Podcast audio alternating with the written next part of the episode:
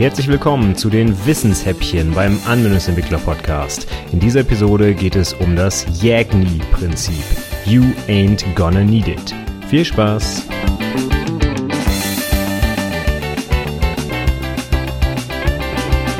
Hallo und herzlich willkommen zur zweiten Episode der Wissenshäppchen beim Anwendungsentwickler Podcast. Mein Name ist Stefan Macke und heute habe ich nach der ersten Episode, in der es um das Dry-Prinzip, Don't Repeat Yourself, ging, ein zweites wichtiges Prinzip der Softwareentwicklung mitgebracht und zwar YAGNI, You Ain't Gonna Need It. Oder auch wahlweise You Aren't Gonna Need It, je nachdem, wer das gerade schreibt, beziehungsweise wer, ja, wie viel Slang in seiner Sprache so unterbringt bringt. Ja? Also, you ain't gonna need it, you aren't gonna need it, ganz egal. Auf Deutsch heißt es ungefähr, du wirst es nicht brauchen. Und genau darum geht's auch. Wir wollen bei der Softwareentwicklung nichts programmieren, was wir nicht brauchen. Jetzt könnte man auf die Idee kommen, ja, das macht ja wohl keiner. Warum soll ich denn was bauen, was keiner braucht? Aber das passiert als Softwareentwickler dann doch relativ schnell. Denken wir nur dran, wir bauen unsere Software und überlegen uns bei der Entwicklung, hm, könnte der Fachbereich vielleicht noch dieses und jenes Feature brauchen. Ah, wenn ich hier noch die zwei, drei, vier Methoden hinzufüge, dann kann ich das und das noch cool dazu bauen. Und dann freut sich der Fachbereich oder der Kunde oder ich selber in einer Woche, wenn ich das benutzen muss oder wie auch immer. Das heißt, man fühlt sich schnell dazu hingerissen, mehr Features einzubauen, als tatsächlich benötigt werden.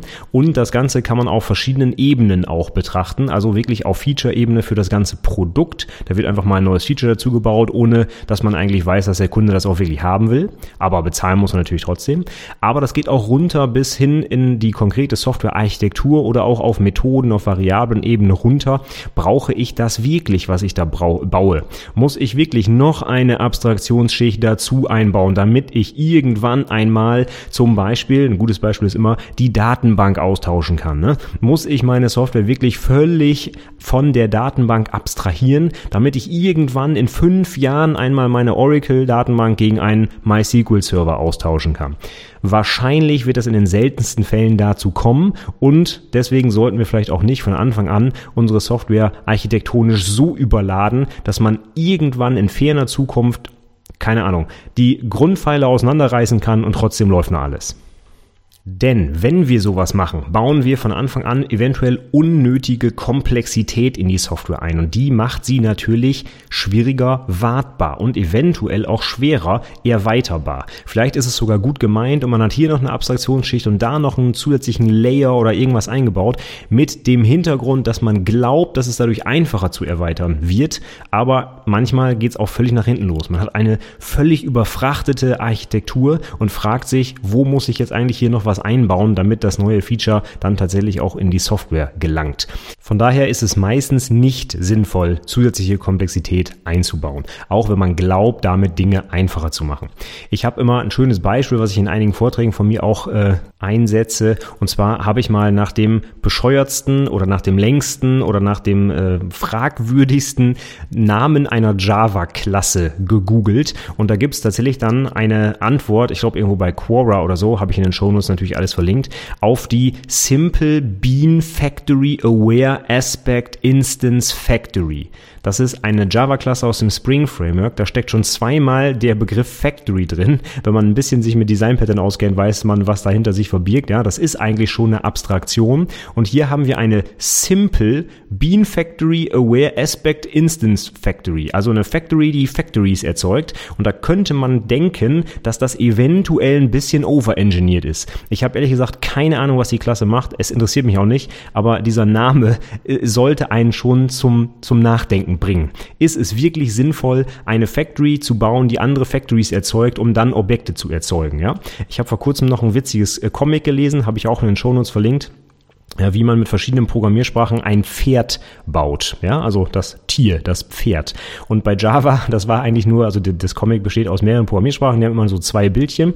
Und bei Java sind die zwei Bildchen, ähm, du möchtest mit Java ein Pferd bauen, aber als allererstes musst du eine Pferdfabrik bauen. Und genau das habe ich äh, immer im Kopf, wenn ich ja an dieses Comic denke und vor allem auch an dieses Simple Bean Aware, ich weiß schon gar nicht mehr, wie sie heißt, Factory, ja. Und ich habe tatsächlich vor kurzem auch in Java eine Kleinigkeit in einer REST-Schnittstelle programmieren wollen. Doch anstatt einfach diese Kleinigkeit umzusetzen, musste ich tatsächlich erstmal einen Provider für irgendwas bauen und für diesen Provider dann auch noch eine Factory. Und da denkt man sich manchmal, es könnte so einfach sein, eine Klasse hinzufügen und es läuft, aber nein, durch diese ganze Abstraktion, die da drin verbaut ist in der Software, vielleicht sogar zu Recht, kann ich jetzt, äh, will ich jetzt gar nicht in, in Abrede stellen, aber für mich als Entwickler war es ziemlich kompliziert, da eine kleine Funktionalität hinzuzufügen, weil halt diese enorm umfangreiche Architektur im Hintergrund eingehalten werden muss. Und das macht es natürlich gerade für Einsteiger, gerade für Programmieranfänger, für Azubis sehr schwierig, bestehende Software zu erweitern, weil sie vielleicht diese ganze Architektur und die ganzen Ideen dahinter auch noch gar nicht verstehen. Vielleicht haben sie wirklich einen Sinn, aber auf den ersten Blick ist es erstmal so, dass man den Code schwerer verstehen kann und demnach auch schwerer warten und erweitern kann. Also, wir sollten uns bei der Softwareentwicklung auf das konzentrieren, was wirklich gewünscht ist, entweder vom Fachbereich oder tatsächlich das, was wir im Code wirklich brauchen und nicht glauben zu brauchen. Das ist ein wichtiger Unterschied. Also nur weil wir glauben, dass wir eventuell in fünf Jahren eine Datenbank austauschen müssen, muss man sich wirklich die Frage stellen, ob das sinnvoll ist, eine Datenbank-Abstraktionsschicht zu bauen. Ne? Denn ganz realistisch, wer tauscht in der Praxis mal eine komplette Datenbank aus? Mir persönlich ist das noch nie untergekommen. Mag in anderen Projekten anders sein. Von daher ist dieses Yagni-Prinzip auch immer natürlich projektabhängig. Wenn ich weiß, ich baue zum Beispiel ein Framework, was verschiedene Kunden auf verschiedenen Datenbanken einsetzen, dann brauche ich selbstverständlich eine Datenbankabstraktion. Das ist völlig klar. Aber wenn ich zum Beispiel meine eigene kleine, ich weiß es nicht, Java, .NET, Ruby Anwendung baue, auf meinem eigenen Webserver zum Beispiel und ich weiß, dass ich da bis in alle Ewigkeit wahrscheinlich MySQL oder MariaDB einsetze, dann brauche ich sehr wahrscheinlich keinen eigenen objektrelationalen Mapper zu bauen, um von der Datenbank zu abstrahieren, weil die Chance, dass ich sie austauschen werde, ist gleich null. Also Jägni heißt nicht, dass wir einfach gar keine Komplexität einbauen. Das ist natürlich Quatsch. Wenn es die Komplexität erfordert, weil wir ein komplexes Problem zu lösen haben oder weil wir wissen, dass bestimmte architekturelle Geschichten später notwendig werden, dann setzen wir das natürlich um. Das bedeutet nicht, wir sollen den Verstand ausschalten und nur noch dumm runterprogrammieren. Das ist nicht gemeint. Aber wir sollen versuchen, ein Overengineering zu vermeiden. Und ganz wichtig ist halt insbesondere auch bei Features, bei fachlichen Features, einfach mal den Fachbereich fragen, ob er das wirklich haben will, was ich mir da ausgedacht habe. Und das kann man auch tatsächlich noch so weit äh, führen, dass man die Anforderungen, die man vom Fachbereich auch grundsätzlich mal hinterfragt. Denn der Fachbereich kann eventuell auch mal Anforderungen stellen, die gar keinen Sinn ergeben. Ja, da hat er einfach irgendwas aufgeschrieben, was ihm irgendwie eingefallen ist, aber in Wirklichkeit braucht das keiner. Also gerne mal hinterfragen, ob das, was wir da machen sollen, auch wenn es irgendwo im Pflichtenheft oder sonst wo steht, ob das wirklich so gewünscht und wirklich so sinnvoll ist. Das ist ja auch unser Job als Softwareentwickler, denn einige Sachen wissen die Kunden zum Beispiel gar nicht besser. Auf der anderen Seite gibt es natürlich bestimmte Themen, die man von Anfang an auch in die Architektur seiner Software mit einfließen lassen muss. Dazu zählen solche tollen Sachen wie zum Beispiel eben die Architektur, die Sicherheit, die Benutzerfreundlichkeit. Das sind alles Dinge, die kann man nicht ganz am Ende des Projekts nochmal eben einbauen. So nach dem Motto, ja, ich programmiere hier mal eine Windows Forms Anwendung runter und am Ende schmeiße ich das dem UX-Experten über den Zaun und der macht die dann schön oder macht die Benutzer benutzerfreundlich oder es wird nochmal eben schnell Sicherheit eingebaut. Das funktioniert nicht. Das heißt, wenn ich solche Anforderungen an meine Software habe, und das ist für relativ viel Software der Fall, dann muss ich natürlich auch von Anfang an dran denken und dann ist es auch kein Overengineering, wenn ich bei jeder kleinen Funktion irgendein ich weiß es nicht, Security-Mechanismus berücksichtigen muss, sondern das ist eine inhärente Funktion, die meine Software anbieten muss und das darf ich natürlich nicht einfach weglassen, weil ich ja so einfach wie möglich entwickeln will. Ne? Das ist auch hier nicht damit gemeint. Im Zusammenhang mit Jägni gibt es noch so ein paar andere Stichwörter, die ich hier heute mal unterbringen will, und zwar die schöne Featureitis. Ne, hört sich so an wie eine Krankheit und das ist auch äh, der, der Sinn dahinter. Ja? Wir wollen versuchen, zu vermeiden, dass immer, immer, immer mehr Features in unsere Software hineinkriechen. Das wird auch gerne Feature Creep genannt. Das heißt, der Fachbereich wünscht sich immer mehr, immer mehr oder auch die Entwickler sagen, oh, hier machen wir noch da noch eine Abstraktionsschicht, hier noch eine, ich weiß nicht, hier noch ein Interface dazwischen und hier noch eine Factory, damit wir das noch und so weiter und so fort. Ja? Und das wollen wir vermeiden. Wir wollen also gucken, dass wir immer so einfach wie möglich das Problem, was wir haben, umsetzen. Und eine schöne Praktik, wo man quasi auch gezwungen ist, das zu tun, das ist das Test-Driven Development. Denn wenn du dich an TDD, an den beliebten Zyklus hältst, Red, Green, Refactor, dann darfst du nur Produktivcode schreiben, der einen roten Test grün macht. Das heißt, du darfst nur etwas programmieren, wofür du einen Test hast. Und der Test spezifiziert das gewünschte Verhalten. Das ist also ein Feature, was deine Software liefern soll und muss und ja, das einfach auch gewünscht ist. Das heißt, wenn du diesen diesen Test schreibst, weißt du, dafür gibt es eine Anforderung und dann wird der Test grün und du weißt, du hast die Anforderung umgesetzt. Du schreibst jetzt aber nicht, um den Test grün zu kriegen, dein eigenes Datenbank-Abstraktionsframework, ähm, sondern du machst das einfachst Mögliche, um den Test grün zu kriegen. Das ist genau der Vorteil dieses Vorgehens bei TDD. Das heißt, du fokussierst dich auf das, was wirklich wichtig ist. Das heißt, die beiden Sachen passen auch sehr schön zusammen. TDD und You Ain't Gonna Need It. Weiteres Stichwort, was auch gut dazu passt, ist das Premature Optimization. Das heißt so die vorzeitige Optimierung.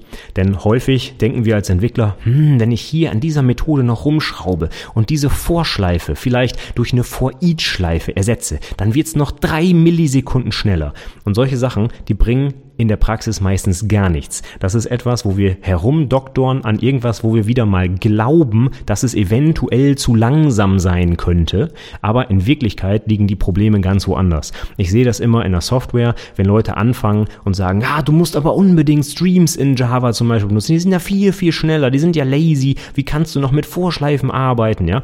Und dann überlegt mal, ähm, wo da der Unterschied ist. Wenn ich eine Vorschleife habe oder einen Stream, der Unterschied, den merke ich in der Praxis nicht. Das sind vielleicht ein paar Nanosekunden. Aber zum Beispiel die Wahl, ob ich eine REST-Schnittstelle oder eine SOAP-Schnittstelle nehme, das ist vielleicht schon ein riesengroßer Unterschied. Oder wenn wir dann noch gucken, wenn ich gar keine REST oder SOAP-Schnittstelle, sondern einfach nativ direkt drauf gehe, ohne übers Netzwerk zu gehen, da liegt zum Beispiel die Latenz bei solchen Anwendungen und da muss ich ran. Und da wird es kaum etwas bringen, wenn ich aus einer Vorschleife, äh, was auch immer, eine andere Schleife mache sondern hier reden wir über Dinge, die auf die letztliche Laufzeit der Anwendung so gut wie gar keine spürbare Auswirkung haben. Von daher diese voreilige Optimierung, das ist auch ein Problem, das ganz häufig mit diesem Jägni zusammenkommt. Ah, ich müsste an dieser Methode noch ein bisschen was besser machen, damit sie irgendwie schneller wird oder so, aber das bringt eigentlich gar nichts, denn die Zeit, die da verloren geht, die ist winzig klein und kein Mensch wird das jemals merken, dass das eventuell optimiert wurde.